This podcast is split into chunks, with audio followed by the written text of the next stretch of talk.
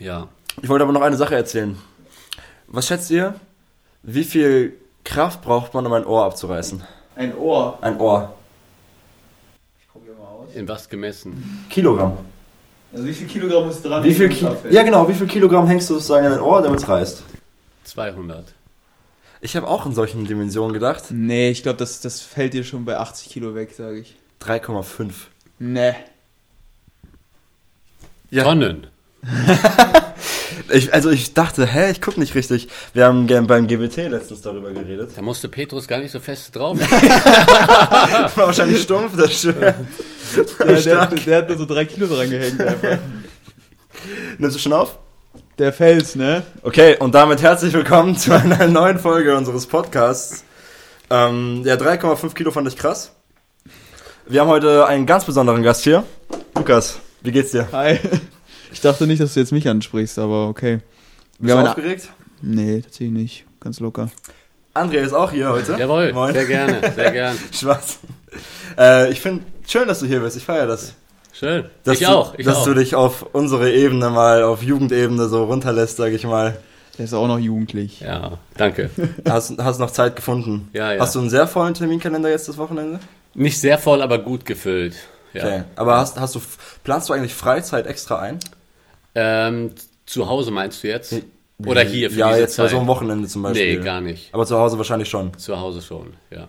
Also wenn ich hier Freizeit hätte, also theoretisch Leerlauf, dann hätte ich E-Mails gemacht, irgendwas gearbeitet, Mhm. weil der Gedanke ist, wenn ich nicht zu Hause bin bei der Familie, will Kannst ich, will ich arbeiten, damit ich mehr Zeit habe, wenn ich zu Hause bin für die Familie. Ja, Wir könnten bestimmt auch ein Fußballspiel organisieren, ne? ja ich glaube, du hast das gestern dreimal gesagt. Dir liegt es am Herzen. Wirklich? Dreimal? Ich glaube, ja. Wow. Du spielst gerne. Fußball Du hörst gut zu.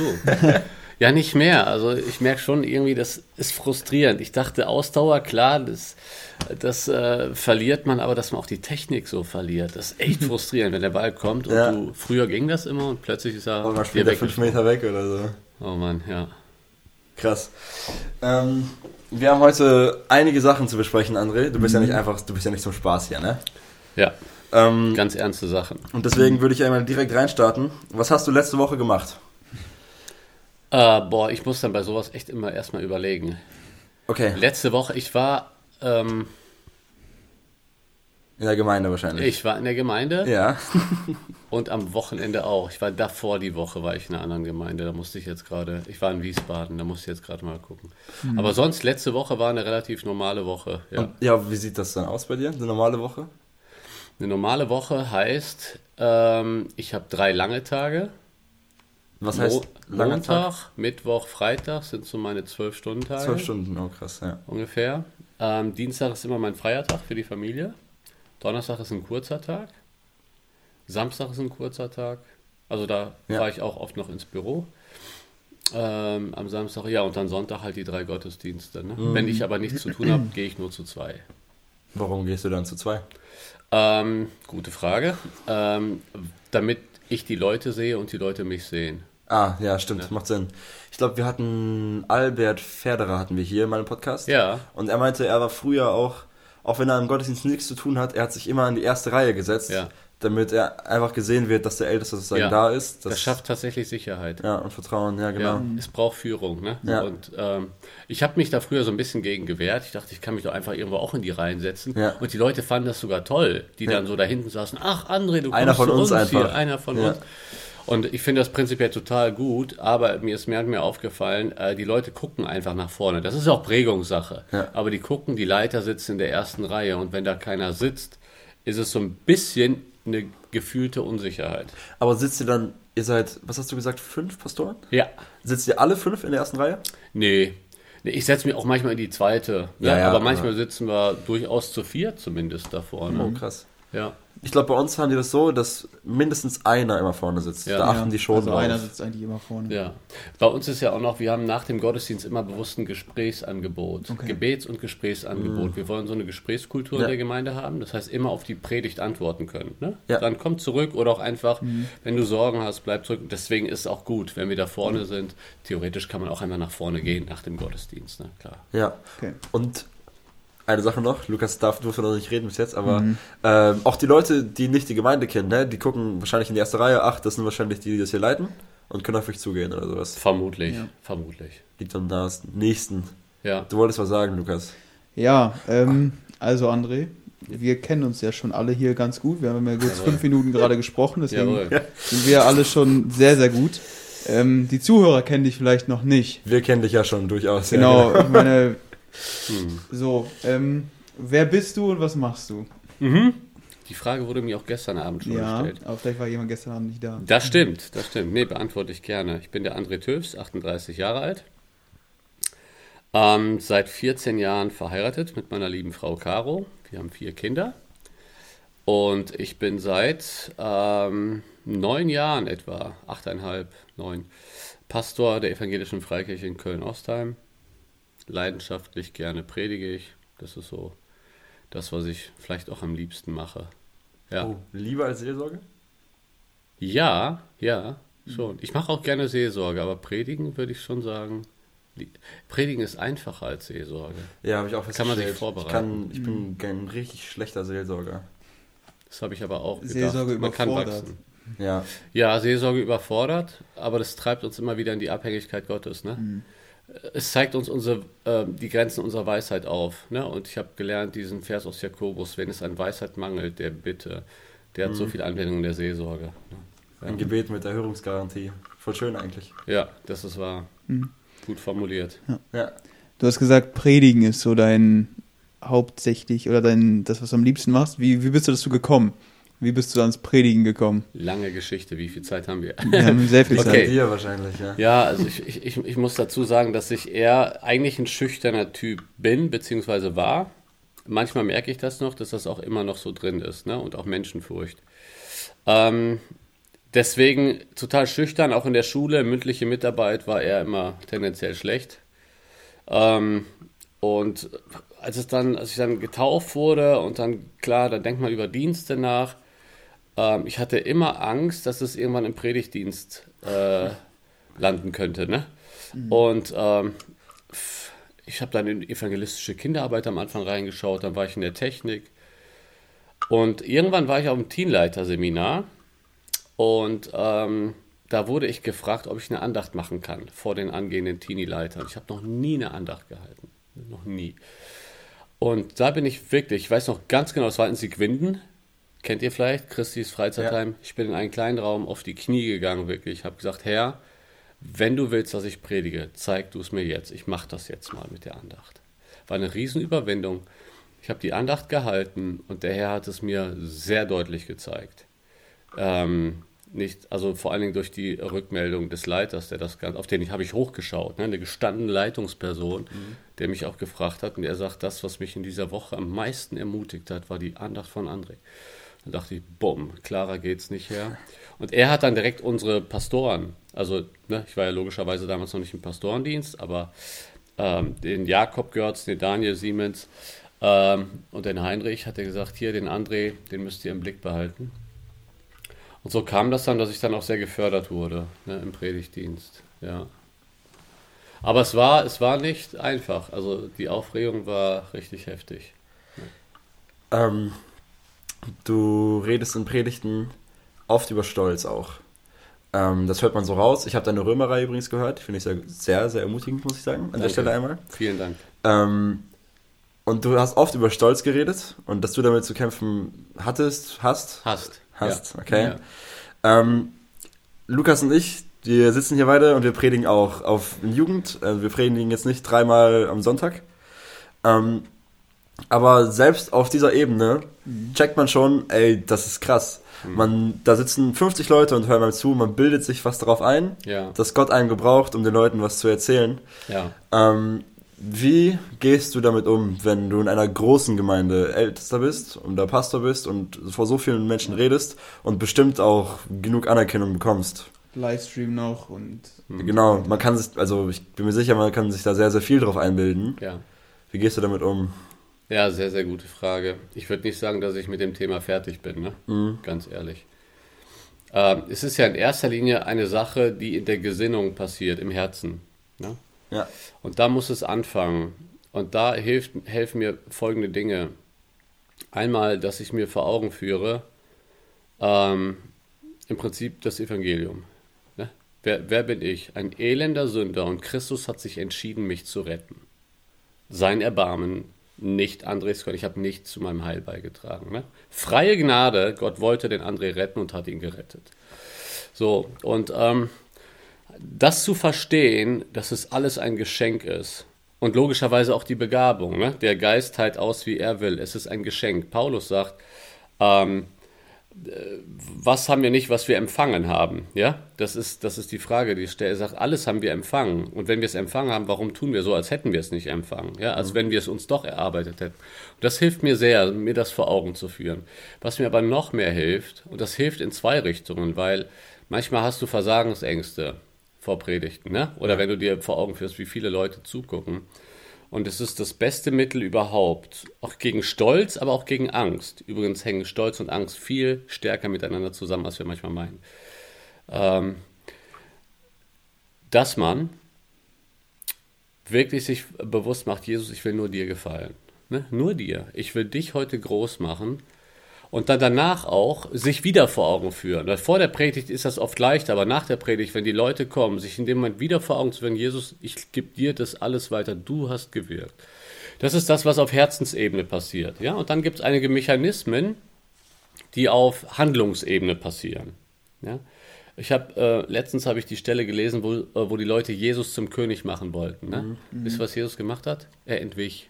Ja. Das heißt, Jesus hat aktiv dagegen gearbeitet, dass Leute ihn hypen. Ne? Er ist weggegangen, bevor sie ihn zum König machen. Was sollten sie nicht?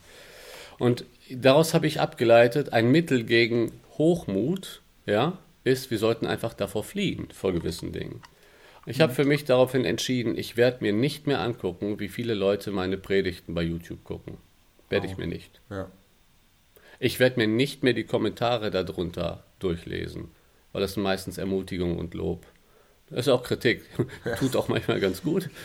Ja, und, und das sind so Mechanismen, wo ich sage, da will ich mein Herz zusätzlich ne, auf Handlungsebene schützen. Aber was machst du, wenn du jetzt am Sonntag gepredigt hast und danach kommen Leute zu dir und die kommen und kommen und kommen und sagen, gut gemacht, gut gemacht, das war gut. ich so bedanke mich bei ihnen. Ja, natürlich. Weil sie meinen es gut ja. und äh, dann sollte man, ne, es gibt ja Prediger, die gesagt haben, ey, schick dich der Teufel oder so. Ne? so und ich finde das, das unfair. Spurgeon. Ja, es könnte Spurgeon sein oder Darby, ich weiß es ehrlich gesagt nicht genau, aber die Zeit stimmt so ja. ungefähr. 19. Jahrhundert Schick vermutlich. Schick dich der Teufel. Oder, oder, oder einer hat gesagt, das hat mir der Teufel auch schon gesagt. Ne? So. Krass, und ey. das finde ich zu krass, weil die äh, Leute meinen es ja, ja wirklich lieb. Mhm. Und dann ja. ist ein ehrliches Dankeschön für die mhm. Ermutigung angebracht. Ja, und dann äh, das Abgeben. Ne? Mhm. Das Abgeben. Mhm. Ich habe ähm, letztens ein, also das Vorstellungsgespräch bei der Bibelschule Brake gehabt. Ich fange im Oktober in Brake an. Wow, sehr gut. Ja, aber andere Geschichte. Mhm. Ähm, und dann habe ich da in dem Gespräch mit Heinz Weber, ich weiß nicht, kennst du ihn vielleicht? Junior? Ich glaube, der Senior Oh, also, keine Ahnung. Ich weiß, dass es Junior und Senior gab oder gibt. Dann kennst du dich da besser aus. Dann wahrscheinlich ich. Junior, ne? Ähm, Wie alt war der ungefähr? Älterer Mann, ich schätze mal so 50. Ich muss ganz ehrlich sagen, ich bin mir nicht ganz sicher, ob, ob der Senior noch lebt. Das tut mir leid. Ne? Aber das war ein sehr, sehr prägender Mann. Okay. 50, dann ist es der Junior. Ja, alles klar. Ja. Mit dem habe ich geredet, sehr netter Mann. Ja. Ähm, und der hat mir auch gesagt, dass ich ihm drei Fragen stellen durfte. Ne? Ja. Er wollte mich kennenlernen, aber er meinte so, du darfst auch mich kennenlernen. Ähm, und dann durfte ich mir drei Fragen stellen und eine Frage war eben dieses, wie gehst du mit Stolz um, wenn du im vollzeitlichen Dienst unterwegs bist? Ja, das man, ist sehr wichtig. Man kann Frage. sich halt was darauf einbilden, dass man so viel macht und ja. Jesus so viel tut ja. und so. Ja. Und er hat was richtig Cooles gesagt. Er meinte, wenn er predigt, dann stellt er sich erstens vor, dass Jesus in der letzten Reihe sitzt und zuhört mhm. und dann halt guckt, ob Jesus lacht oder weint. Sehr und dann gut. geht er noch einen Schritt weiter und sagt, bei Biliam hat Gott sogar durch einen Esel Gutes gesprochen, also kann Gott auch durch mich Gutes sprechen. Und dann der Höhepunkt, äh, und wenn dann Palmblätter vor den Esel gelegt werden, dann darf sich der Esel nichts drauf einbilden. Es geht darum, dass Jesus den Esel reitet. Hm. Wow. Und da ist so, ja, okay, eine coole wow. Antwort kann man wow. so kaum geben. Ey, das ist eine ja. gut durchdachte Antwort. Ja, und da dachte ich auch so, ja, okay, die Antwort hat der Mann nicht zum ersten Mal gegeben. Ja. Aber das fand ich richtig stark. Super. Darf ich da noch einen Aspekt hinzufügen? Natürlich. Mach. Das, was, worüber wir jetzt gesprochen haben, ist unsere Seite. Ja.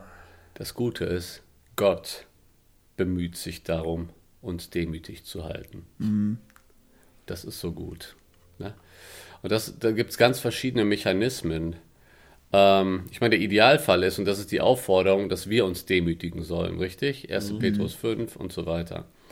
Ähm, aber Gott installiert Schwächen in uns, um uns demütig zu halten. Ja, Ja, Paulus, Paulus und der Pfahl im Fleisch, ja. bekanntestes Beispiel. Paulus sagt, damit ich mich nicht überhebe. Ja, aufgrund der, Ho- der Offenbarungen.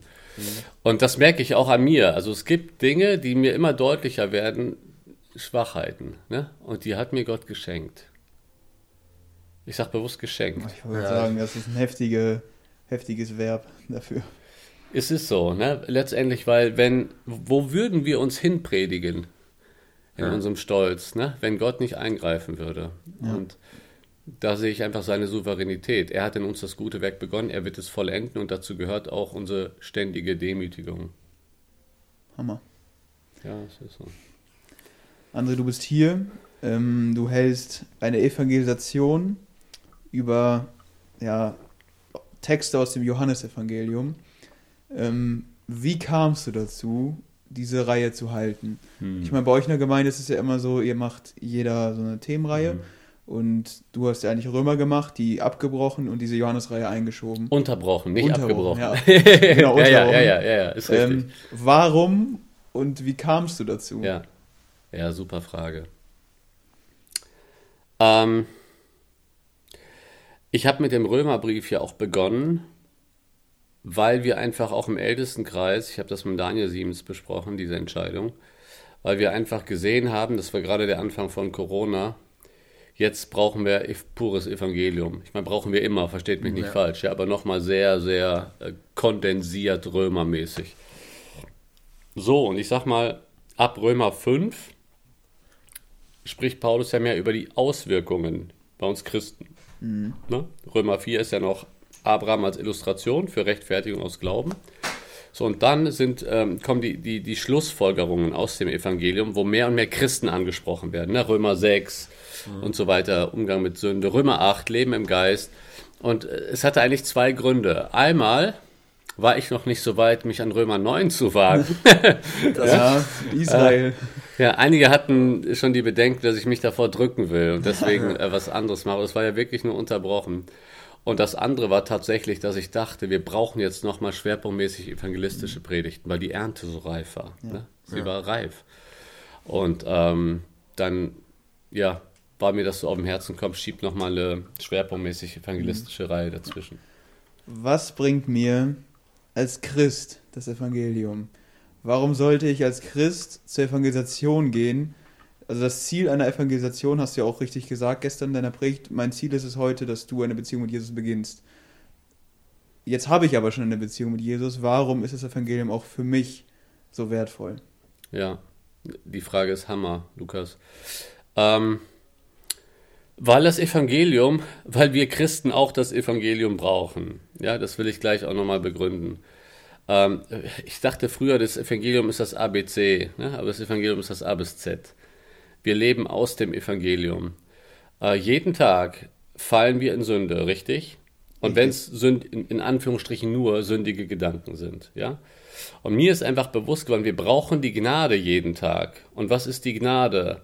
Die Gnade ist, dass wir uns wieder neu bewusst machen, was der Herr in Christus für uns getan hat, am Kreuz, aber auch ähm, unsere Identität in ihm, dass wir gerechtfertigt sind, dass wir Frieden mit ihm haben, dass wir Zugang zur Gnade haben, Römer 5, ne? dass wir geliebt sind, das bewahrt uns auf der einen Seite vor der Sünde. Also und unsere Motivation im Kampf gegen der Sünde standhaft zu bleiben, ist das Evangelium. Nicht die Angst vor Strafe, sondern die Liebe zum Herrn, schwerpunktmäßig, ja. Aber auch, ich denke, wir neigen immer wieder dazu, in Leistungsdenken zu verfallen. Ne? Die Gnade liegt uns Christen nicht im Blut. Wir neigen zu Leistungsdenken und denken jetzt, äh, dass wir äh, uns einsetzen müssen für den Herrn, damit er uns annimmt. Und damit haben wir Heiligung und Rechtfertigung vertauscht. Und deswegen brauchen wir, um Christsein zu leben, aus der Gnade eine Liebesbeziehung und alles, was wir tun aus Dankbarkeit, brauchen wir jeden Tag eine Verge Vergewisserung des Evangeliums. Luther hat gesagt, ne, ein Christ muss den Römerbrief täglich lesen. Der hat es verstanden. Ne? So. Machst du das? Nee. Ich weiß, dass du das mal gemacht hast eine Zeit lang. Ja. Echt? Stark. Nicht den ganzen Römerbrief, Römer, Römer 8. acht. Ich Ja. habe über. Wir haben nämlich auch in der Jugend eine Themenreihe über Römer gemacht. Wir haben uns aber nur bis 8 getraut. Wir haben uns 9 nicht getraut. Ja, das, Ähm, da müsst ihr die Pastoren zu einladen. Ja. Christian bestimmt, der hat bestimmt Mm. Lust. Der hat Römer 1 gemacht, glaube ich. damals. Ja, Okay. äh, genau. Und ich habe Römer 8 einen Teil daraus geprägt und ich habe in der Vorbereitung jeden Tag Römer 8 gelesen. Schön, schön, super. Hat gut getan wahrscheinlich. Hat Ne? sehr, sehr gut getan. Oh Mann, ja. Ich habe Römer 7 gepredigt, das wollte ich jetzt nicht jeden Tag lesen. J.D. Greer, einer meiner Lieblingsprediger, der hat Römer 8 als the greatest chapter of the Bible bezeichnet. ja, auch. Sehr gut, Lukas. Ja. Lukas und ich sind da ein bisschen im Clinch, Ja, muss man sagen. Ja, er findet Römer 7 großer besser. Römer 7-Fan, muss ich sagen. Weil, also es liegt daran, ähm, ich habe viel mit Sünde zu kämpfen gehabt. Ähm, also immer noch, ne? Aber irgendwann ist so dieser, also ich bin christlich erzogen worden und auch gut erzogen worden, würde ich sagen. Und mir wurde das Evangelium wirklich nahegelegt. Und trotzdem habe ich diesen Schalter nicht umgelegt bekommen. Ähm, Gott liebt dich auch, wenn du sündigst. ja, Oder Gott liebt dich auch mit Sünde. Oder Gott liebt dich, weil du du bist. Diesen Schalter habe ich nicht umgelegt bekommen. Ich dachte immer, ähm, ich muss Sünde fertig machen und damit ich wieder zu Gott kann. Und nicht, dass Gott meine Sünde fertig macht. Und irgendwann dann in Römer 7 zu verstehen, dass Paulus das auch hat. ja. Das hat voll. viel verändert. Total. Das ist auch ermutigend, dass wir uns da wiederfinden können und Ja. dann aber auch das Ende dann, Gott sei Dank, in Christus Jesus. Dieser Gedankenstrich, ich, ich liebe ihn. Schön, Ja. cool. Ja. Vielleicht nochmal zurück zu deiner äh, jetzigen Themenreihe, die bei uns macht, Johannes. Du hast, also du hast ja verschiedene Charaktere und die Überschrift ist ja Menschen begegnen Jesus und du Ja. guckst dir an, wie kommen diese Personen zu Jesus. Wie hast du die Auswahl getroffen? Wir sehen in der Bibel so viele Menschen, die Jesus Ja. oder Gott begegnen. Ja. Wie kamst du genau auf diese Person? Puh, gute Frage, weiß ich nicht. Ähm, ich habe Führung des Geistes wahrscheinlich. Ne? Ja, also doch, ich, ich, kann, ich kann ja mal ähm, noch mal mehr zu sagen. Also ich habe das Johannesevangelium durchgelesen und alle potenziellen Begegnungen. Ne? Weil wir haben ja nicht nur Begegnungen mit Jesus, wir haben ja auch Lehrgespräche. Ja. Ne? Johannes 5 und so weiter. Ähm, und ähm, dann habe ich erstmal alle Begegnungen rausgeschrieben und dann äh, aufgelistet. Und dann stellt sich ja die Frage, wie lange soll die Reihe dauern? Wann geht's denn mit Römer 9 weiter? Wie lange brauche ich, um das zu verstehen? genau, genau. ähm, ja, und äh, teilweise waren da Anlässe auch entscheidend. Dann musste ich Muttertag predigen oder ich habe mich sogar dann für Muttertag gemeldet, weil ich dachte, komm, das passt dann gut zu Maria. Magdalena hatte ich gemacht, eine Frau zuerst. Das passt irgendwie von der Thematik Ladies First, Muttertag, aber man predigt trotzdem ähm, die Begegnung mit Jesus.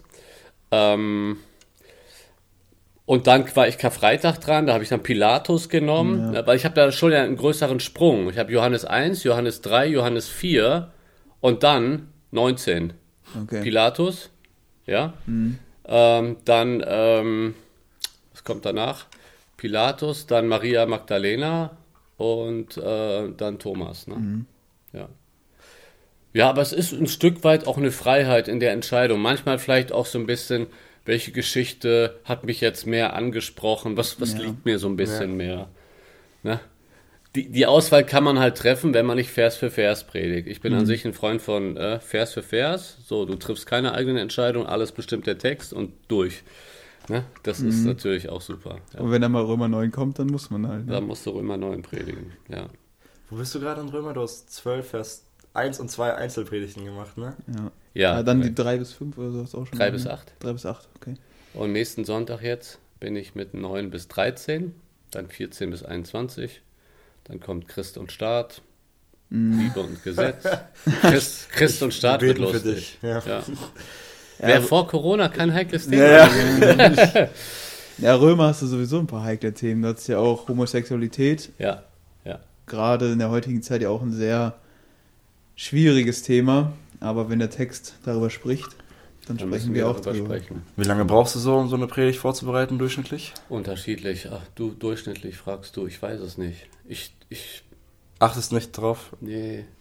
Ich versuche in der Regel ähm, zwei Wochen vor Predigtermin zu beginnen. Mhm. Weil ich bin kein Typ, der das so schnell. Ich, ich kann auch nicht acht Stunden am Stück Predigtvorbereitung machen. Schaffe ich nicht. Ja. Es gibt Leute, die können das, ich nicht. Christian bestimmt. Ja, vielleicht. Dem würde ich es zutrauen, Ja. dass er sowas kann. Ähm, ich, ich kann das nicht und deswegen, und ich nehme immer die Vormittage, ne? Das ist so Fokuszeit, Primetime eigentlich, Mhm. ne? Da haben wir unser Leistungshoch in der Regel. Und die nehme ich mir dann für die Predigtvorbereitung. Ich weiß es nicht, 15 Stunden, manchmal lä- länger, Okay. vermutlich oft länger, ich weiß es aber wirklich nicht. Früher habe ich 30 gebraucht, schon mal, oder mir genommen. Ja. Das Problem ist jetzt, ich kann sie mir nicht mehr nehmen. Mhm. 30 Stunden. Das ist Luxus. Du hast echt, also das, du scheinst wirklich einen sehr vollen Terminkalender zu haben, ne? Also hast du manchmal Angst vor Burnout oder sowas? Hatte ich tatsächlich. Ein Angst oder ein Burnout? Nee, äh, hatte Angst. Okay. Ja, ja, ja, ja. Ich hatte so Anzeichen, wo ich dachte, wow, das ist jetzt kurz davor. Und man sagt ja beim Burnout, wenn du es merkst, ist es oft schon zu spät. Ne? Und da habe ich mir Sorgen gemacht. Aber es ist weggegangen, tatsächlich, so diese Anzeichen. Nee, ich würde jetzt nicht sagen, dass ich nah dran bin an einem Ah. Burnout. Schön. Burnout ist ja auch, ich meine, ich will das jetzt nicht so den nächsten seelsorgerlichen Exkurs hier machen, aber Darfst du aber Burnout, auch. Burnout ist nicht nur eine Sache von tatsächlicher Arbeitsbelastung. Burnout ist eine Frage von seiner Sichtweise über sich selbst Was meinst du? in diesem äh, Arbeitsmodus. Wie meinst du das? Ja, gut, dass du nachfragst. Ja, ich verstehe es wirklich nicht. Wenn du, wenn du glaubst, alles steht und fällt mit mir, Oh, ja, stimmt, okay. Ja. Und natürlich, ich will da jetzt nicht äh, ne, Mhm. Menschen, die einen Burnout hatten, da irgendwie jetzt nochmal den schwarzen Peter nachschieben und sagen, du bist selber schuld. Ne? Das wäre jetzt auch seelsorgerlich unsensibel, so will ich das nicht verstanden wissen. Aber es ist schon so, dass wir manchmal in Konstellationen sind, wo wir wirklich glauben, es steht und fällt jetzt mit mir. Also ich habe mich da immer wieder selber bei. Mhm. Ja. Und ähm, das ist wichtig, dass man diesen Gedanken ganz schnell abtut, weil der Herr baut seine Gemeinde. Er wird sie ohne mich weiterbauen. Und zwar recht gut. Ne? Und dann kommt aber ja noch bei uns in Köln hinzu, ich bin so dankbar, wenn, wenn ich dann denke, angenommen, ich würde ausfallen, es wird weiterlaufen. Es wird gut weiterlaufen. Und das ist gut, wenn man ein Team hat ne? und Arbeit aufteilt. Und ich glaube, das reduziert so ein bisschen die Burnout-Gefahr. Aber letztendlich geht es immer wieder darum, die Freude und Ruhe in Christus zu suchen, aktiv. Ne? Das ist das beste Mittel. Hast du das Buch Geistliche Leiterschaft von J. Alfred Sanders gelesen? Yes. Ich Klassiker. finde, äh, da geht er genau auf diesen Punkt einmal richtig gut ein. Und er macht das am Beispiel von Mose und dem Volk Israel im Berg Sinai deutlich. Das Volk Israel ist unten und Mose ist der Leiter. Man könnte denken, also Mose der wichtigste Mensch. Er könnte ja auch über sich denken, ohne mich geht's hier nicht weiter. Ja. Und das Volk Israel ist vor dem Berg Sinai. Mose selbst ist auf dem Berg Sinai, aber über ihm ist immer noch Gott. Hm. Und das, er veranschaulicht das so und sagt, guck mal, egal wie weit wir quasi als Leiter oder wie weit du jetzt als Leiter vorne bist, über dir ist immer noch Gott. Egal wie hoch wir auf diesem Berg sind, Gott ist immer noch gut. eine Ebene drüber. Und das ist irgendwie so schön zu wissen, diese Abhängigkeit von Gott. Man ist als Leiter manchmal ganz oben, einsam und alleine und denkt, alles hängt irgendwie von mir ab, aber Gott ist immer noch da drüber und Amen. wir sind nur hier, um seinen Dienst voranzubringen. Und das hat mich voll bewegt, diese Veranschaulichung Mhm. aus dem Buch. Generell das Buch ist super. ja, große Empfehlung. Ja. Apropos Höhe des Berges. Möchtest du deine Fragen machen?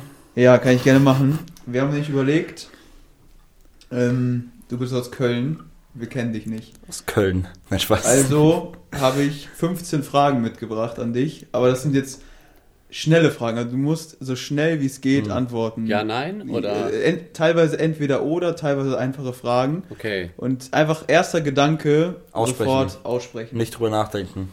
Jetzt, jetzt lernen wir, jetzt lernen wir. Pastor Ja. André Tös besser kennen. Okay. Schoko oder Vanille? Schoko, Ketchup oder Mayo? Mayo, Altes oder Neues Testament? Neues Testament, Lieblingsdinosaurier? Tyrannosaurus Rex, Lieblingsbuch in der Bibel? Römerbrief. Zitronen, Eistee oder Pfirsich-Eistee? Äh, Zitroneneistee. Hund oder Katze? Hund. Elberfelder oder Schlachter? Elberfelder. Duschen oder Baden? Duschen. Logik oder Bauchgefühl? Bauchgefühl. Fahrer oder Beifahrer? Fahrer. Espelkamp oder Köln? Köln. Oh, ich habe das zu stark betont. Sorry. McDonalds oder Burger King? Burger King. Lieblingselement im Periodensystem? Äh, ja. BP? Blei? Ja. Äh, Lieblingscharakter in der Bibel? Jeremia. Jeremia. Hä? Musst du Warum? gleich erklären. Also, das ist die Das letzte ist die letzte Frage. Ja, okay, dann musst du es jetzt erklären. Warum Jeremia? Treu. Nah am Wasser gebaut. Emotional. Mitfühlend. Leidensbereit. Klar in der Verkündigung. So dieses ganze Paket. Du hast Übrigens heißt unser ältester Sohn Jeremia. auch, oh, Echt cool. du hast auch bei äh, Logik oder Bauchgefühl, Bauchgefühl geantwortet. Ja. Hat mich gewundert. Ich, ich hätte dich, also ich kenne dich nicht persönlich, aber als so einen rationalen Typen eingeschätzt. Ja, also ich weiß, dass ich, ich würde eigentlich ein kontrolliertes Bauchgefühl, Okay. was, äh, was sich anhört wie ein Widerspruch. Aber ich, ähm, ich würde es Intuition nennen. Ja. ja? Ja. Die, die rational begründ, also Entscheidungen, ich, ich, ich handle nicht einfach nach Bauchgefühl, weil ich weiß, dass unser, mein Bauchgefühl, mein Herz mich sehr täuschen kann. Ja? Aber ich bin vom Typ her eher der emotionale Typ und treffe viele Entscheidungen intuitiv und schnell Ja. oft. Ja? Und ähm, ja, deswegen, also ich, es war jetzt sicherlich auch nicht absolut gemeint. Ja, schon Logik klar. Oder Bauchgefühl. Also ungefähr Ich halt. Mhm. würde mich eher beschreibend ja, da sehen. Okay. Aber ich finde Logik sehr, sehr wichtig und Vernunft Mhm. und na, ja. Aber Jeremia finde ich immer noch interessant. Also, ich habe letztens Jeremia gelesen, ich dachte mir, was für ein armer Mann. Also, sein ganzes Leben geprägt und nicht eine Person hört ihm zu. Ja. Ja, aber das wiederum ist ja so herausstechend, da seine Treue. Ja. Ja. Das durchzuhalten. Also wenn ich jetzt weiter drüber nachdenke, fallen mir auch noch andere ein, aber Ja. ja, ich würde bei, Jeremia, Gedanke ich würd ja bei Jeremia bleiben. Fühlst du, also wie ernüchternd wäre das, wenn sich bei der Evangelisation keiner bekehren würde? Hast du mal über sowas nachgedacht? Ähm, ich würde mich da nicht als Versager sehen. Ja. Da will ich mich auch ganz bewusst von lösen. Mein Gott sei Dank hat sich gestern jemand bekehrt, habe ich gehört. Mhm. ne? Halleluja. Das ist echt schön. Aber ähm, ich habe kein Problem damit, wenn keiner nach vorne kommt und ich da vorne stehe und warte. Einmal ist jemand nach vorne gekommen in unserer Gemeinde, dann hat er mir zugeflüstert, ich bin jetzt einfach gekommen, damit du hier nicht so alleine stehst. Ich so, na, da dachte ich mir, nee, darum geht's nicht. Ist, also ich bin, wa- was das angeht, glaube ich, völlig an die Souveränität Gottes in der Errettung. Ja? Und aber auch an, an die menschliche Verantwortung, das Evangelium klar zu verkündigen. Und ich sehe das so, mein Part ist, dass das Evangelium rüberkommt. Was dann passiert, liegt nicht in meinem Ermessen. Ja? Und ganz ehrlich, natürlich freut mich es, freut es mich sehr, wenn Leute nach vorne kommen. Und ich wäre überwältigt, wenn ne, Leute plötzlich scharenweise kommen. Natürlich wird das was mit mir machen. Aber auf der anderen Seite, wenn keiner kommt und ich aber weiß, ich habe das Evangelium klar verkündigt, dann könnte ich damit leben. Ja.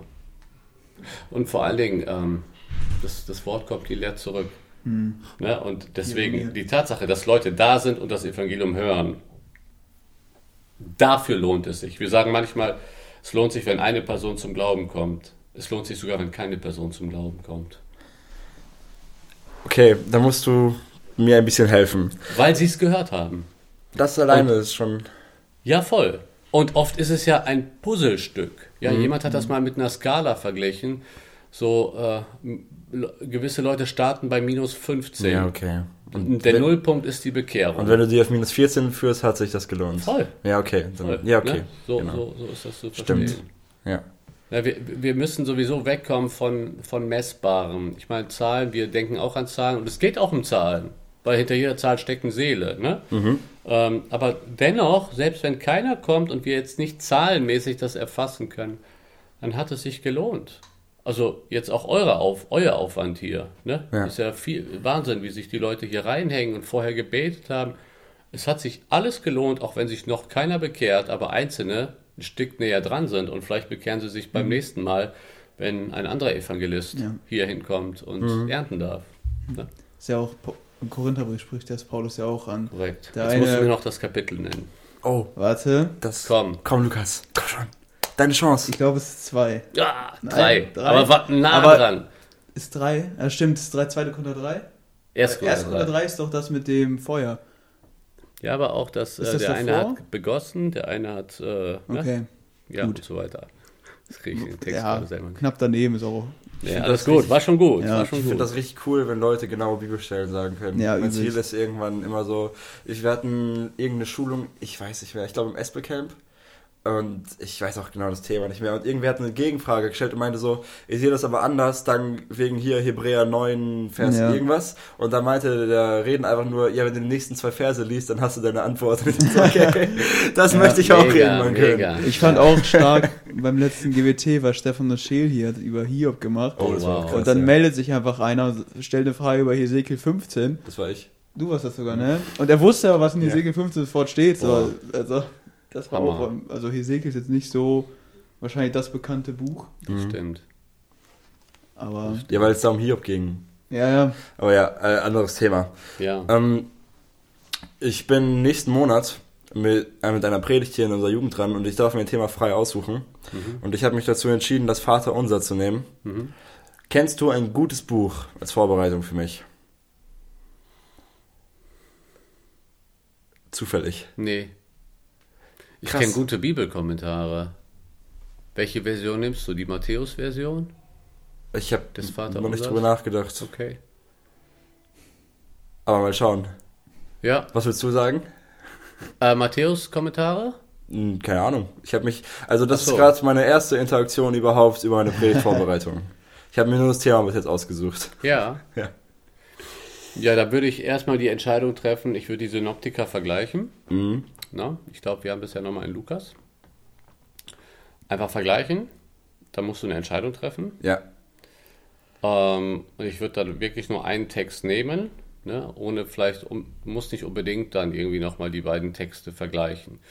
Äh, kannst du aber machen. Ähm, aber dann einen Text nehmen und dann ähm, ein gutes Buch. Also, boah, ich bin da jetzt so lange raus aus dem Studium, in der Studienzeit, da hat man immer so viele Ja. Buchempfehlungen bekommen. Liest du nicht mehr so viele Bücher? Äh, doch. Also, nein, nicht so viel, wie ich sollte. Okay. Äh, aber ich lese zwischendurch immer noch mal was, aber ich habe lange jetzt nicht zum Vater Unser gelesen. Ne? Ja, ich habe auch letztens, haben so eine Büchergruppe hier in der Gemeinde, Ja. wo mit so Christian ist da auch. Ja. Wo man, wir versuchen so jeden Monat ein Buch, zumindest versuche ich das, Christian macht 24, glaube ich. Stark. Ähm, aber da wusste auch keiner was. Ja, Irgendwie gibt es keine guten Bücher über das Vater Unser. Zumindest kennen wir keine guten Bücher über das Vater Ja. Unser. Ja, vielleicht findest du ja noch was. ja gut, Ja. aber Kommentare. Ja, genau. Das wäre dann auch meine Kommentare nächste Dings gewesen. Bei Matthäus kann ich dir Carson empfehlen. D.A. Carson hat Matthäus-Kommentar oder Artie Franz. hatte. Mhm. Äh, Im Deutschen ist Gerhard Meyer sicherlich nicht schlecht. Ähm, Im Englischen, also bei, äh, bei Lukas, äh, kommst du an Bock nicht vorbei. Daryl Okay. Bock, der ist richtig gut. Der beste bibeltreue Lukas-Kommentar, den es gibt. Bereitest du dich viel mit englischsprachigen? Ja, hauptsächlich. Du hast ja auch in äh, Amerika studiert, richtig? Korrekt. Okay. Oh, wusste ich nicht. Ja, also zum Teil nur ein Jahr. Ne? Interessant. Wo warst du? Texas. Bei Southwestern. Warum? Also einfach, weil du Texas cool fandst oder? Ähm, ich war 2008 da mit einer Gruppe von Pa- Pastoren und ich habe mir dieses Gelände angeguckt und die Schule. Und das war für mich ein Traum. Und der ist dann in Erfüllung gegangen, 2011, über ein Stipendium, das mir der Heinrich besorgt hat. Und dann konnten wir da hin. Ja. Cool. ja, war eine gute Zeit. Warst du alleine da? Nee, mit meiner Frau und unserem Jeremia. Der war schon vier Monate alt, als wir geflogen sind. Apropos, wie hast du eigentlich deine Frau kennengelernt? Oder wie Gute habt ihr euch Frage. kennengelernt? Ja, Weil du erzählst immer viel von, also du erwähnst sie immer wieder. ja. Und wie habt ihr euch kennengelernt? Ja, Caro ist Trumpf. Ich habe äh, sie in der Jugend kennengelernt, was übrigens ein sehr, sehr guter Ort ist, eine zukünftige Frau kennenzulernen.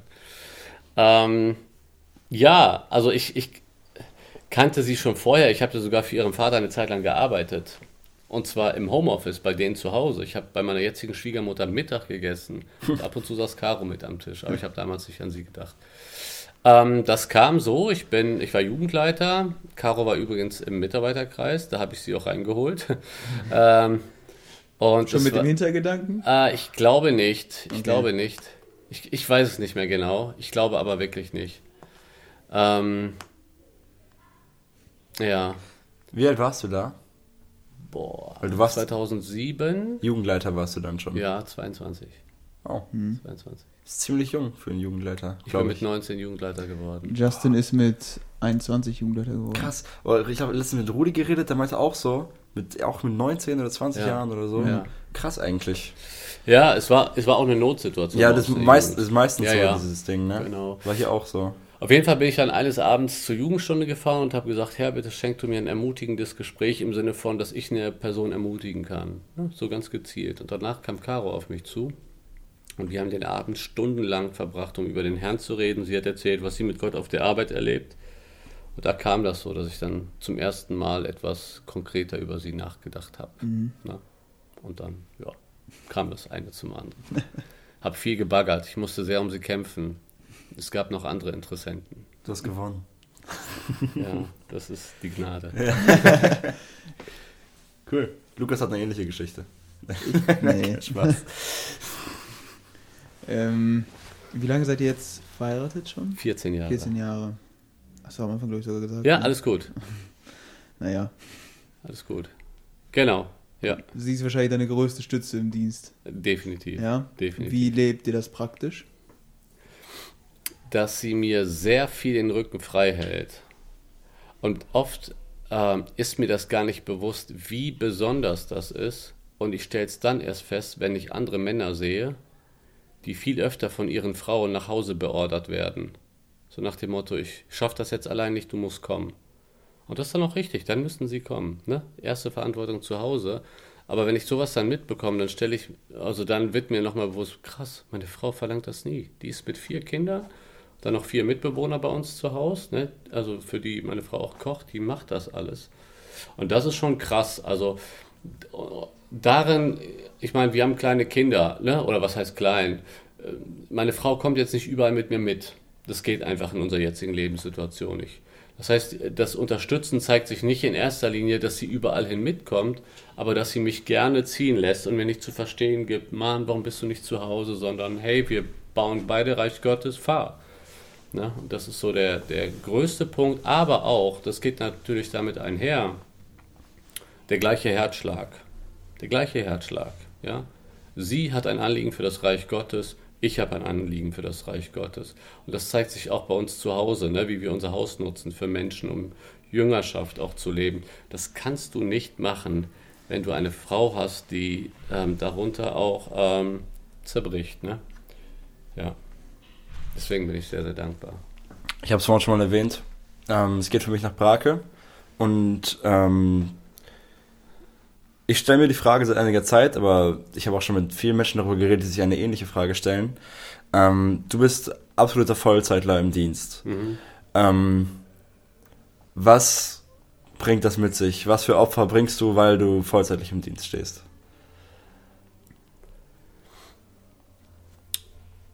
Das ist natürlich auch. Ähm, Oh, vielleicht noch äh, Ja. nicht nur die negativen, sondern auch die positiven Seiten. Kannst, kannst du mal weiß ich wollte vielleicht. nichts Negatives Ja, genau.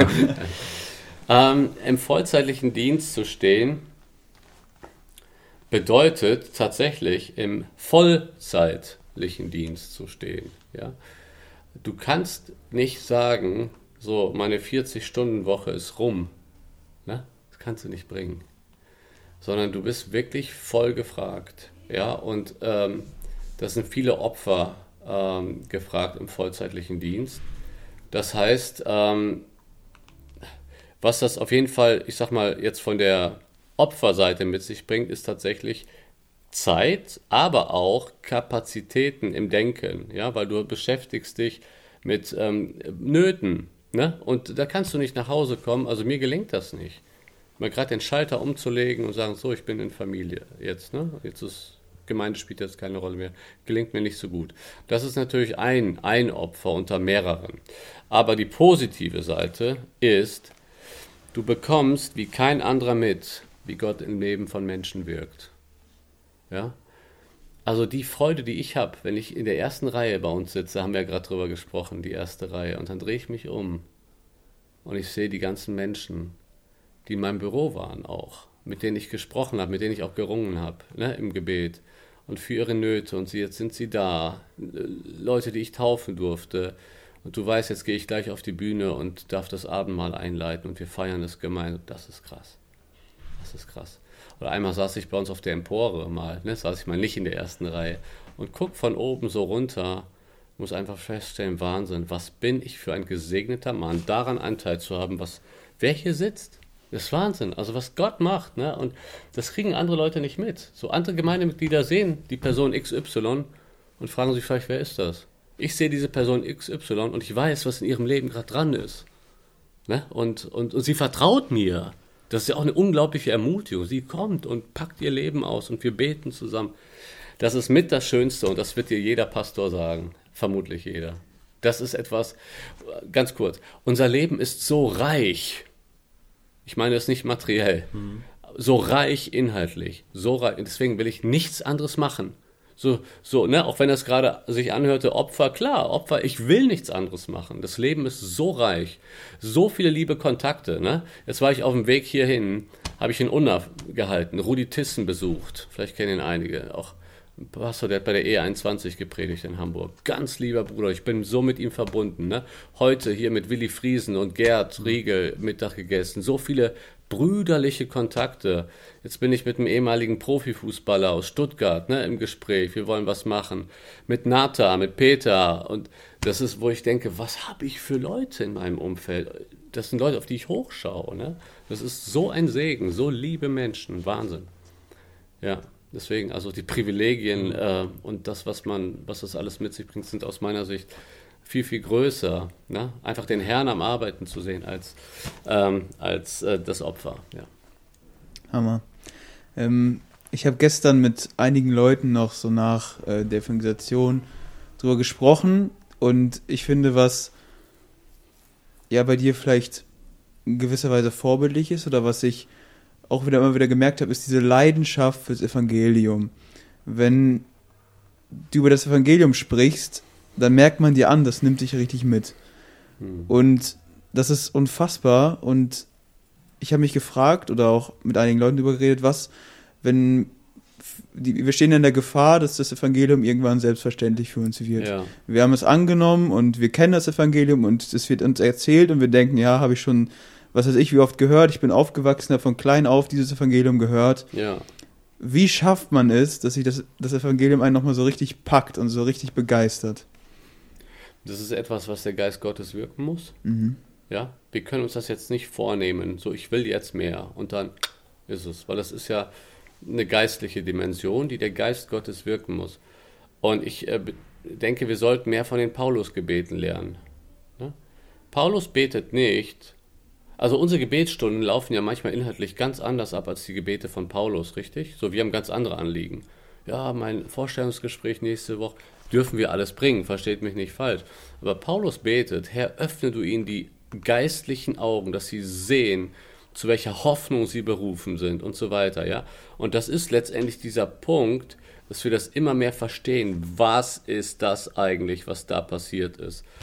Ähm, aber ein erstes Gebet kann tatsächlich sein, wenn man sagt als Christ, ich wäre gerne mehr begeistert vom Evangelium, ist zu beten, Herr, zeig du mir meine Sündhaftigkeit auf zeig du mir auf, wie sehr ich verloren wäre ohne dich. Ja? Und ich, ich, ich glaube, dass es das bei mir auch ist. Ja, das, also, ich fühle mich manchmal unerrettet. Ich weiß ob ihr sowas kennt, ja? Gefühlsmäßig, es zieht mich runter und ich stelle fest, boah. Und dann mache ich mir wieder bewusst, nein, nein, der Christus hat bezahlt. Und das ist so ein, ähm, ja, das ändert alles. Das ändert alles. Und ähm, ja, deswegen so als Rat äh, dafür beten, dass Gott uns die, die geistlichen Augen immer mehr öffnet und uns in der Erkenntnis weiterbringt. Das ist ja Wachstum in der Gnade, ne? Bedeutet nicht, dass wir immer mehr dahin kommen, dass wir die Gnade weniger brauchen, sondern Wachstum in der Gnade bedeutet, dass wir im Laufe unseres Christseins immer mehr uns bewusst werden, wie sehr wir sie brauchen. Ne? Ja. Ja. Im Prinzip ähm, du verstehst das Evangelium mit dem Evangelium, ne? Ja, voll. Also, Boah, gut formuliert. Dankeschön. Sehr gut.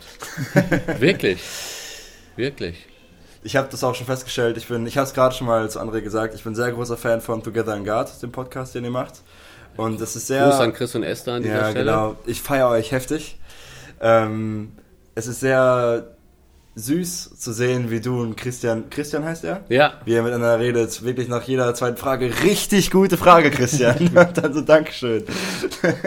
es macht sehr viel Spaß, mit dir Podcast aufzunehmen, muss man sagen. Ist sehr, ja, Christian ist sehr herrlich. dankbar. Christian ist herrlich. Ja, eigentlich ist es ja aus Promotion-Gründen nicht so schlau, wenn ich hier jetzt einen anderen Podcast bewerbe, aber es ist wirklich ein guter Podcast, den Konkurrenz sollte es im Reich Gottes Ja, nicht genau, geben. Ne? genau. Deswegen Together in God, alle, sehr, sehr gut. alle zum Herrn bringen. Genau. Ja. Yes. Also falls ihr Lukas und mich nicht mögt, dürft ihr euch nach Köln gehen und euch das anhören. Und ihr in Köln? Nein, Spaß. Wir in Köln schicken sie zu euch. ja. Wir kommen bald nach Köln zu euch. Wirklich? Ja, wir kommen als Jugend, ja. und arbeiten bei, warte, ich sag's immer falsch, Hoffnungsvoll. hoffnungsvoll. Ich verwechsel das immer mit Hoffnungswerk. Hm. Ja. Hoffnungswerk und hoffnungsvoll, genau. Wir ab- Ja. machen, kommen dann Wochenende im Cool. Juni. Das ist aber die, das gleiche Wochenende mit der Predigerkonferenz in Lemgo. ja, ne? das ist ein bisschen. Ah ja, okay. Deswegen kommen wir danach. Aber Ja. passt schon. Ähm, wir haben gerade schon über so Podcasts und so geredet.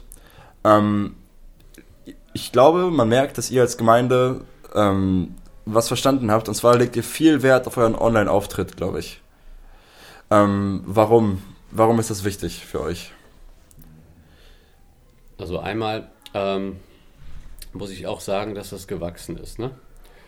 Und ähm, ich finde das immer schön, wenn man sieht, hier ist natürlich etwas entstanden. Ne? Viele Gemeinden haben ja 2020 mit Livestream begonnen. Ne? Bei uns war das 2012, haben wir mit Livestream begonnen. Und zwar einfach damals so, okay, komm, was ist, wir hatten die Techniker da. Ne? Und die hatten da Freude dran, das zu machen. Und der Gedanke war erstmal nur, kommen die Krankengeschwister. Ne? Dann Ja. kriegen die nicht eine CD, sondern die können das live gucken. So, so ist das entstanden. Und dann äh, gewachsen, gewachsen, gewachsen und dann Corona hat geboomt. Ne? Ja, hat man ja auch gemerkt. So, aber das ist ja nicht etwas, was wir uns ausgesucht haben. Ne? So, gar nicht, so wirklich. Ähm, aber gerade im Laufe dieses Wachstums, auch schon vor Corona, ist das ja mehr und mehr geworden, dann äh, ist uns bewusst geworden, okay, welche Stärken haben wir als Gemeinde? Ja, weil die Gemeinden haben unterschiedliche Stärken, richtig? So, ähm, in Sachen Musik seid ihr uns voraus. Ja, die Qualität, die ihr hier habt an Sängern und so weiter. Ja, ich will jetzt damit nicht sagen, dass wir in den anderen Punkten euch voraus sind. Ich will das gar nicht so sehr vergleichen. Ich will einfach nur sagen, ihr seid äh, in der Lehre seid ihr mega. Ich habe gestern schon zu Christian gesagt, eigentlich wü- wünschte ich es mir, dass ihr viel mehr äh, auch noch geschaut werdet, weil ihr habt echt was weiterzugeben als Gemeinde. Wir haben damals uns einfach reflektiert. Ja, es gibt Gemeinden, die sind mega in Freizeitarbeit. Wir nicht. Ja, und deswegen ist vielleicht auch mal gut zu gucken, okay, was hat der Herr uns gegeben? Und wir sind auf zwei Dinge gekommen. Lehre, also Predigten und Technik. Ja? Wir waren auf dem Tegernsee gerade als Pastoren im Boot und haben das reflektiert und deswegen weiß ich es noch genau, da haben wir die Entscheidung getroffen, ja, dann müssen wir ja einen Vollzeitler einstellen für Technik. Oh, krass. Ja, da Also ist die Entscheidung. Ja, haben wir. 100% Cool. Stelle für einen Techniker. Und das bringt wahrscheinlich viel, ne? Ja. Nicht, weil er alles selber macht, Ja, ja. sondern weil er ein 50-köpfiges Technikerteam aufgebaut 50. hat. Ja. Wir setzen auf Ehrenamt. Und es braucht Ehrenamt in der Gemeinde. Aber Ehrenamt, wenn Ehrenamt gut betreut wird, wächst Ehrenamt. Genau. Das heißt, der vollzeitliche Dienst ist nicht kontra für Ehrenamt, sondern eigentlich beflügelt das Ehrenamt. Aber gut, Ja. zurück zu deiner Frage. Wir haben festgestellt, das ist eigentlich ähm, Mission von heute. Ja? Ähm, die, der ganze Online-Bereich, das ist ja ein riesen Missionsfeld. Und wenn wir das nicht füllen, wird die Welt es füllen. Wenn wir im Internet nicht präsent sind, die Welt ist im Internet präsent. Wenn wir nicht unsere Predigten bei YouTube setzen, die Irrlehrer haben ihre Predigten bei YouTube. Ja, und deswegen müssen wir da rein.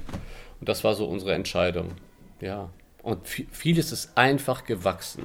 Es ist nicht, dass wir ständig zusammensitzen, wie können wir und uns Workshops besuchen, wie können wir medialer besser sein. Nix, einfach der Herr.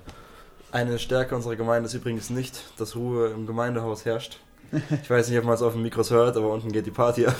da, da wird alles umgebaut. Ich Leben, weiß nicht, ob die eine neue Etage reinbauen. Ja, Leben ist gut, das stimmt schon. Kinderstunde. Kinderstunde? Ja, die habe ich hier unten eine Kinderstunde, deshalb bin ich auch nicht runtergegangen. Ach so.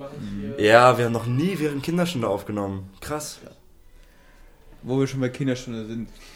Ja? Ähm, oder einfach generell, wir waren jetzt so ein bisschen im Bereich Dienst, ja, du hast erzählt, Mhm. wie ihr das macht in, mit Ehrenamt und so weiter. Was hast du schon für Dienste ausprobiert? Du hast gerade erzählt, du warst Jugendleiter und jetzt bist du ja Pastor und Technik warst du auch, hast du Technik gesagt? hast du erzählt. Ja, du evangelistische Kinderstunde habe ich aber nur ganz kurz reingeguckt. Okay, Das waren die Dienste. das waren die Dienste. ja. Wie würdest du vielleicht Zuhörer jetzt motivieren, ähm, Dienste zu übernehmen? Oder wa- wie kamst du zum Beispiel auf evangelistische Kinderarbeit? Oder hast du einfach gesagt, ich probiere einfach alles aus und guck, Genau. was mir liegt? Genau. So würde ich auch, äh, das würde ich auch den Leuten empfehlen. Äh, nur fahrende Autos kann man lenken. Ja? Das heißt, wir müssen uns Ja. bewegen. Cool. Ne? Wir Ja. müssen uns bewegen und Gott darum bitten, dass er uns führt. Das ist eigentlich total einfach. Deinen Dienst findest du, indem du einfach anfängst zu dienen. Und dann reflektieren, Rückmeldungen einholen. Ich denke, Gott spricht häufig durch Glaubensgeschwister in unser Leben. ne? Ja. So, wenn uns etwas gelingt, wenn wir sehen, Gottes Hand ist hier auf uns, ne? und der Dienst ist gesegnet, es entspricht unseren Geistesgaben, unseren natürlichen Fähigkeiten, dann ist das dein Dienst. Und manchmal ist es auch wertvoll, einen Dienst zu machen und dann festzustellen, nee, das ist nicht meins. Dann weißt du schon mal, was nicht deins ist. Ich habe mal Technik gemacht, war nicht meins. ja. Ich habe mal äh, Gesangsteam gemacht, das war auch nicht meins. Hm. Aber ich Ja. war zwei Jahre im Chor sogar und Technik habe ich auch ein paar Jahre gemacht. Ja. Bis dann irgendwann so Dieter dann erkannt hat, dass ich auch reden kann. Ich würde sagen, Podcast ist deins. Dankeschön. Nee, Freut wirklich. Ja, Total cool. Ganz entspannt. Dank. Und, Was würdest du sagen, sind deine Geistesgaben? ja. ja. Also, Ja, ja. Ja, ja, Lehre, ist gut, dass ich du mal. fragst. Ja, aber Vierte vielleicht halt noch mehr. Ja, also ich muss sagen, dass ich so im Laufe, Und wie hast du die entdeckt? Vielleicht viel spannender, weil ich habe sehr viele Gespräche geführt, auch besonders in der Jugend von Leuten, die sich nicht so sicher waren, was Mhm. ihre Geistesgaben sind. Und ist ja auch verständlich, dass man sich da vielleicht nicht immer 100% sicher ist. total. Ähm, wie hast du die gefunden und wie hast Ja. du vielleicht diese Sicherheit gewonnen? Ja, das ist meine Geistesgabe. Ja. Also ich denke, oft, um auf die erste Frage erstmal einzugehen, ähm, ja, Lehre, Predigtdienst, ne, so dieser Bereich, ähm, Hirtendienst, Mhm. Prophetie? Glaubst du, dass du die Geistgabe der Prophetie hast? weiß ich nicht. Kommt darauf an, wie wir das verstehen. Wenn Ja. es das darum geht, das Wort Gottes in das Leben einer anderen Person Ja. zu sprechen, denke ich ja, dass da etwas davon ist. Mhm. Ich glaube, Geistesgaben können unterschiedlich ausgeprägt sein ne, Ja. im Ja. Leben einer Person. Das schwingt vermutlich mit rein. Äh, und Leitung, würde ich auch sagen, ein bisschen was. Ne? Das ist jetzt nicht so, da gibt es ganz andere Leiter, ne? die gehen darin auf, äh, sich nur mit Leitung zu befassen. Das ist bei mir weniger. Ich bin eher der durch Lehre leitet. Ne? Ähm, ja. Ja, und jetzt deine Frage, wie ich die entdeckt habe. Äh, tatsächlich, indem, ähm, also mit Hirtendienst meine ich auch noch Seelsorge, ne, die da mit Oh. reinschwingt. Ähm, Ja. Also in Römer 12 wird das Ermahnung ne, sein. Trösten. Ja, Ja. genau, Parakaleo. Ähm, ja, einmal indem man einfach dient und dann Rückmeldungen einholt. Ja, ich denke, ob man begabt ist, sieht man an, an mehreren Aspekten. Einmal ähm, an der Tatsache, dass es dir Freude macht. Ja, das ist nicht der, es muss nicht zu jeder Zeit voll gegeben sein. Ne? Weil manchmal gibt es Phasen, da kommt so vieles zusammen, da macht es nicht Freude. Da muss man einfach. Ne? Und Dienst ist nicht nur, wir machen es so, wenn es uns Spaß macht. Ne? Versteht mich nicht falsch. Aber so, ne, so ein Kanzeldrang. Ich glaube, jemand, der einen Kanzeldrang hat, er gibt mir die Kanzel, ich will endlich loslegen. Ne? Der hat die Geistesgabe. Der zu gesunde predigen. Predigt. dran. Genau. Ja, genau. So, aber das muss einhergehen mit Rückmeldung der Geschwister. Wenn nur du denkst, du bist begabt und kein anderer das bestätigt, das- dann bist du es wahrscheinlich nicht. Ja? Und drittens wirkt Gott durch diese, äh, durch den Dienst, ja, durch die Gabe, weil deswegen hat er dir die, die Gabe gegeben, zur Erbauung des Leibes. Wenn du etwas machst, was nicht zur Erbauung des Leibes ist und das dauerhaft, dann ist das wahrscheinlich nicht deine Gabe. Ja? So diese, diese drei Aspekte. Vielleicht gibt es noch mehr, aber das so auf die War das bei dir eine Sache, ähm, egal, ich möchte eine andere Frage stellen, die mich viel mehr interessiert. Ähm, du hast gestern über deine Beke nee, nein, nicht Bekehrung, über eine neue Aufmachung in Ja. der S-Bahn geredet. Ja, Ähm, du meintest, Gott hat dich gerufen und hat jetzt mehr von dir gefordert. ja. Wie, also, was heißt das? Hast du die Stimme gehört? Oder? Nein, ich habe das vergessen wahrscheinlich auszuführen. Ich habe das Buch Wahre Jüngerschaft gelesen von William MacDonald und während dem Lesen dieses Buches habe ich gemerkt, wow, okay, hier legt Gott gerade einen, seinen Finger auf einen wunden Punkt in meinem Leben. Ja. ja. Du hast auch in dem Zuge erzählt, dass es eine Zeit gab, wo du hast gemerkt, das, was in diesem Buch beschrieben wird, das lebe ich nicht. Ja. Und du hast auch gesagt, es gab dann eine Zeit, wo du, du hast gesagt, Bibelstellen aus deiner Bibel mit der Rasiermesserklinge Mhm. rausschneiden Ja, wolltest. ja, ja. Welche Bibelstellen? Oder. Ja, also das Lukas 9, Lukas 14, halt diese Stellen, wo es um ra völlige radikale Hingabe geht. Mhm. Das waren die Stellen, ja. wo du das gelesen hast und gemerkt hast, das stimmt bei mir nicht. Ja, so, ja man merkt das ja. Ähm, übrigens gibt es auch heute noch Bereiche, wo ich das erstmal merke, dass sich unser Herz dagegen oh, ne, so in Verteidigungsmodus geht. Man kämpft dagegen an. Ne? Und äh, das, das war das.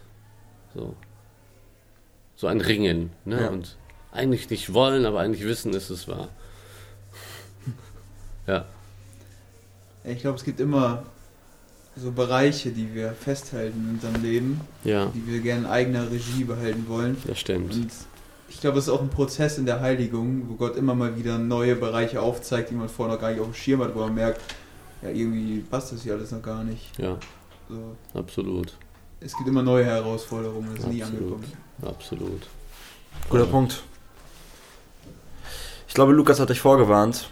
Ähm, du hast Hausaufgaben für den Podcast heute bekommen. Du solltest nämlich einen Vers und einen Song der Woche mitbringen, richtig? Sorry, Hast du richtig. vergessen? Aber hast, hast du spontan etwas für uns? Einen Ja. Vers, der dich eine Woche vielleicht.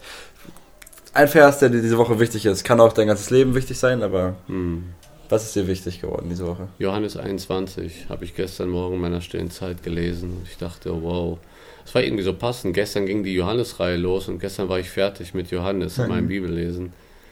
Und ähm, es ist tatsächlich die, ähm, also soll ich einen einzelnen Vers nennen, dann ist es die Frage, hast du mich lieb?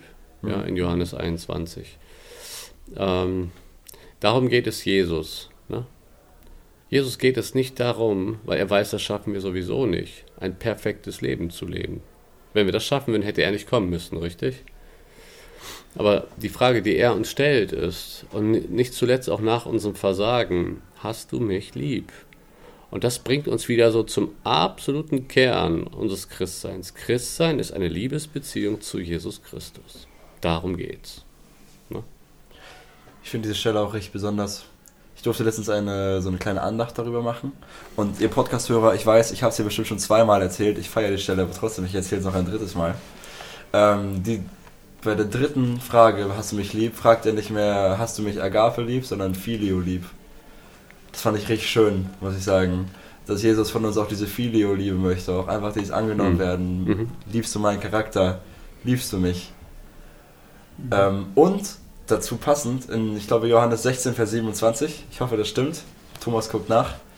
Äh, guck bitte nach, ich will keine Irrlehre verbreiten. Ähm, da, da sagt Jesus, ähm, denn der Vater hat euch lieb und da ist auch das Verb Filio Mhm. gebraucht. Mhm. Das fand ich so nice. Mhm. Das bedeutet, dass Gott mich nicht nur liebt, obwohl ich sündige und Mhm. obwohl ich schlecht bin, sondern er liebt mich auch einfach, weil er mich so ge perfekt geschaffen hat. Mhm. Und weil ich so einen niceen Charakter habe. Soll nicht überheblich klingen, Gott hat meinen Charakter halt geschaffen. So. Und deswegen liebt er mich auch. Also ich gebe auch Grund zur Liebe. Das fand ich richtig schön. Ich glaube, dass wir die Liebe Gottes, Ja. da tun wir uns häufig so schwer, oder? Das Mhm. zu verstehen. Aber starke Verse, die du da zitierst. Mega. Also ich habe häufig immer dieses, dieses ähm, man muss irgendwas tun. Mhm. So häufig ähm, denkt man, jetzt hat man wieder viel gesündigt, jetzt muss mich Gott doch weniger lieben, weil Ja. ich gerade so schlecht lebe, aber es ist einfach immer wieder so krass, wenn ich mich dann wirklich darauf zurückbesinne zu sagen, ja, Gott liebt mich so krass. Mhm. Ähm, ja, dass er jubelt über mich, weil er Mhm. mich so sehr liebt. Und das Zephania ist, ja, 3. Zephania 3. Ähm, Ihr seid cool. ja. Weißt du den Vers? Nee, leider nicht. Christian Du- müsste ihn. Boah, ich will mir auch überlegen. 15 sage ich. Na, ich glaube, es Ich hätte 14 gesagt. Ich hätte, aber glaub ich, 17 Wahrscheinlich gesagt, liegen wir beide. Oder alle drei. Ich habe auch einfach ins Blaue geraten. Also am Ende von Stefania 3 ist, finde ich, Ja. so ein cooler Vers. Ähm, den habe ich tatsächlich von dir. Echt? Äh, ich kannte Habe ich dazu meine Morgenandacht gemacht. aber oder? nicht daher, ähm, als du letztes Mal hier warst. Okay. Und wir bei Christian waren, Ja. da hast du den zitiert. Und ich Okay. hatte den davor überhaupt nicht auf dem Schirm, aber ich finde diesen Vers so heftig. Ja. Ähm, bist du gerade am Aufschlagen? Ja. Dann kannst du ihn ja gleich mal vorlesen und dann auch direkt sagen, welcher Vers es ist. Red mal in der Zwischenzeit weiter. Ich, ich suche die Stelle. Okay. Ähm, auf jeden Fall finde ich diesen Vers so cool, weil er beschreibt einfach, dass Gott, wenn er über uns nachdenkt, jubelt und dann so springt und sich freut, weil er einfach uns hat und uns so liebt und, das, und weiß, dass er eine Beziehung Ja. zu uns haben darf. Und das ist so schön. Ja, es ist 17. Es ist 17, Wer hat, hast du 17 gesagt? Ich hab 17 gesagt. Macher. Du bist ein Macher. aber es war halb geraten, aber ist okay. Ja. Stefania 3,17, ja. Ähm, heftiger Vers. Ja. Den habe ich, glaube ich, letztes Mal In der Jugendeinleitung oder irgendwie sowas. nee, als ich im Podcast war, glaube ich, als ent entweder angeführt oder als Vers der Woche mitgegeben. Stimmt. Ich weiß es aber nicht mehr genau. Nee, ich glaube, es war eine Jugendeinleitung. Aber ich, Hm. Das kann auch sein. keine Ahnung. Auf Fall habe ich da irgendwie mal drüber geredet. Ja, ja, irgendwo hatten wir das schon mal. Aber diese Liebe Gottes ist so heftig. Und auch die, ich, diese Stelle, die du gerade angesprochen hast, ist unfassbar mit Hast du mich lieb. Mhm. Vor allem, wenn man die Mhm. Geschichte davor. Ich fand das auch so cool, dass du gestern erwähnt hast, er fragt Mhm. nicht, hast du den Kran gehört, sondern hast du mich lieb. Mhm. Darum Ja. geht es nicht um das Versagen. Ja, voll. Aber was ähm, bedeutet es für dich ganz persönlich, dass Gott dich liebt?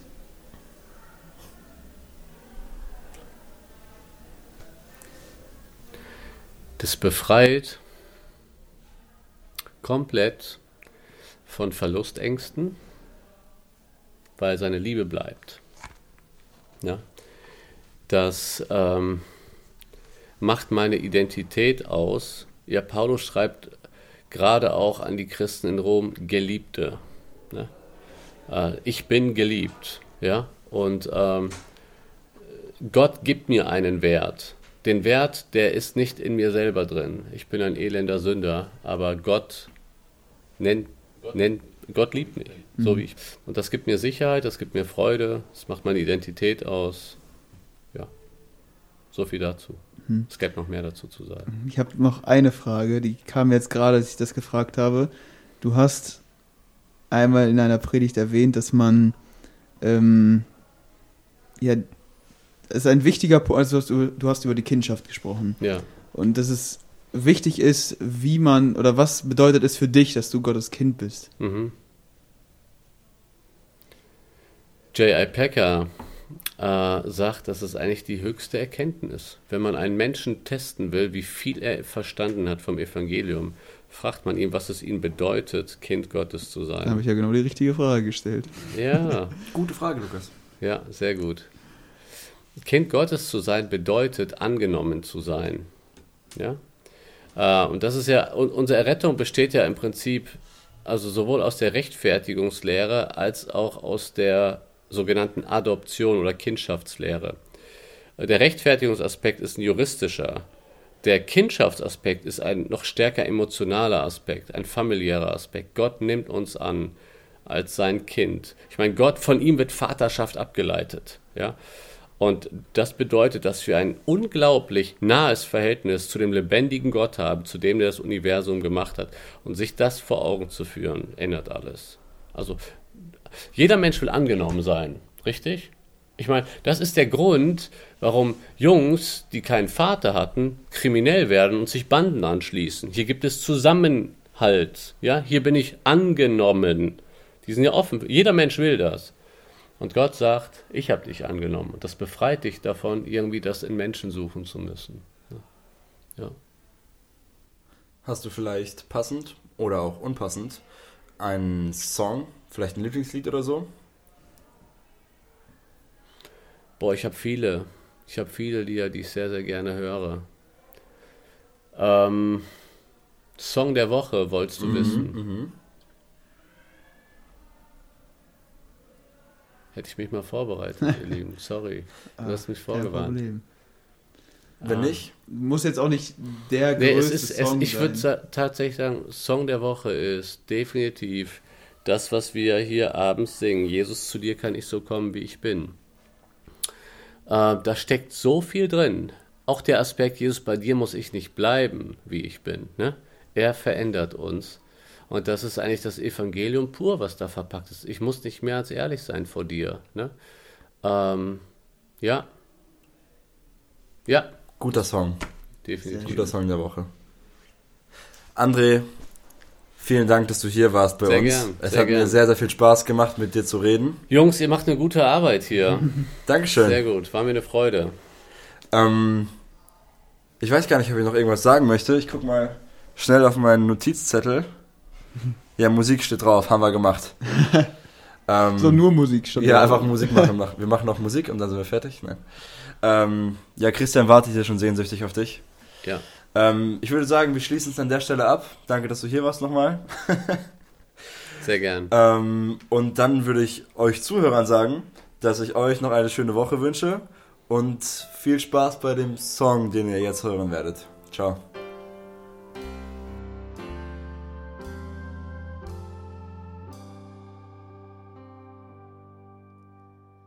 Jesus, zu dir kann ich so kommen, wie ich bin. Du hast gesagt, dass jeder kommen darf. Ich muss dir nicht erst beweisen, dass ich besser werden kann. Was mich besser macht vor dir, das hast du längst am Kreuz getan. Und weil du mein Zögern siehst, streckst du mir deine